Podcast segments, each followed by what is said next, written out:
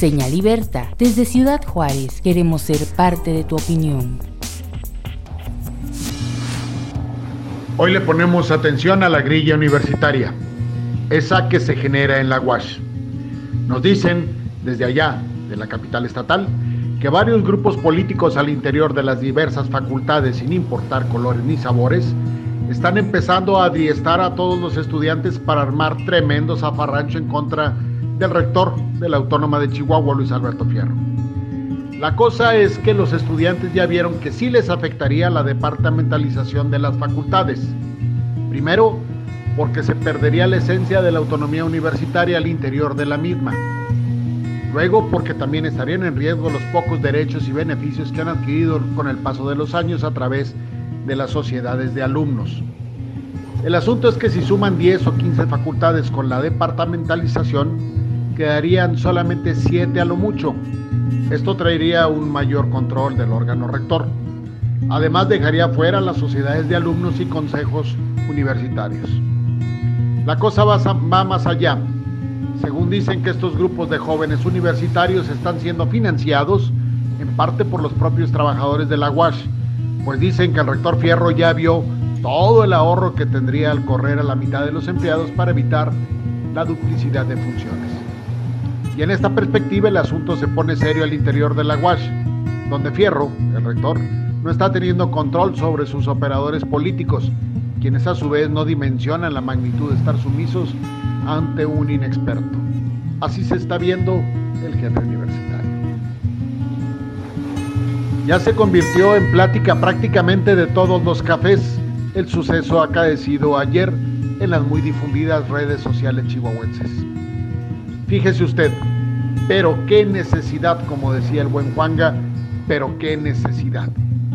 El caso de la diputada juarense Lilia Ibarra al engancharse contra el conductor del Canal 44, que les dio un recordatorio de mamás a todos los legisladores por supuestamente no haber apoyado a un niño genio matemático que nos va a representar en la Olimpiada Internacional en la línea.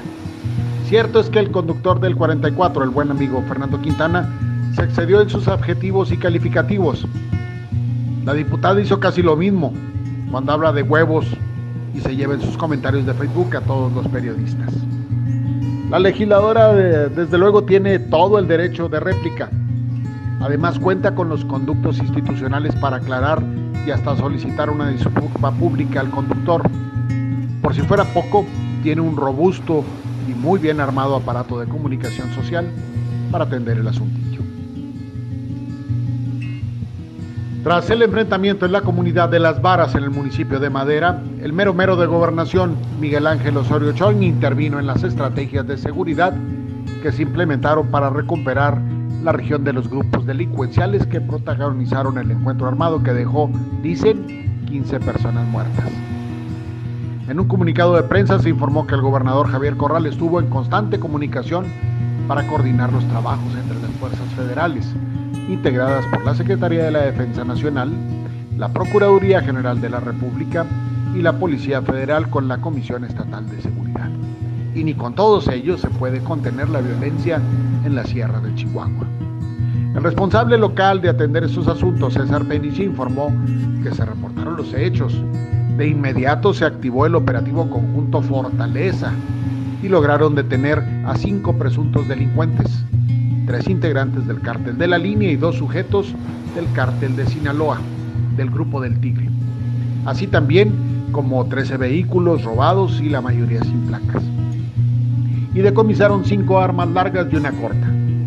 La autoridad mantiene el control con el despliegue de un mayor número de agentes, quienes coordinados con elementos del ejército mexicano y la Policía Federal, realizan patrullajes de prevención y vigilancia en la región. Así lo dijo César Peniche. Y preguntamos otra vez, ¿y con todo ese operativo no pueden detener la hora violenta en que se está convirtiendo Chihuahua? Peniche Espejel señaló que esta agresión fue por la disputa entre los grupos antagónicos de la línea del cártel del Chapo, que se disputan el control de la zona.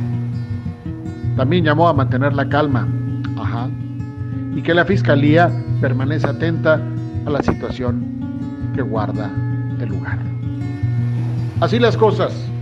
Soy José Acosta Salcido y estoy en Señal Libertad. Señal Libertad. Escucha inteligente.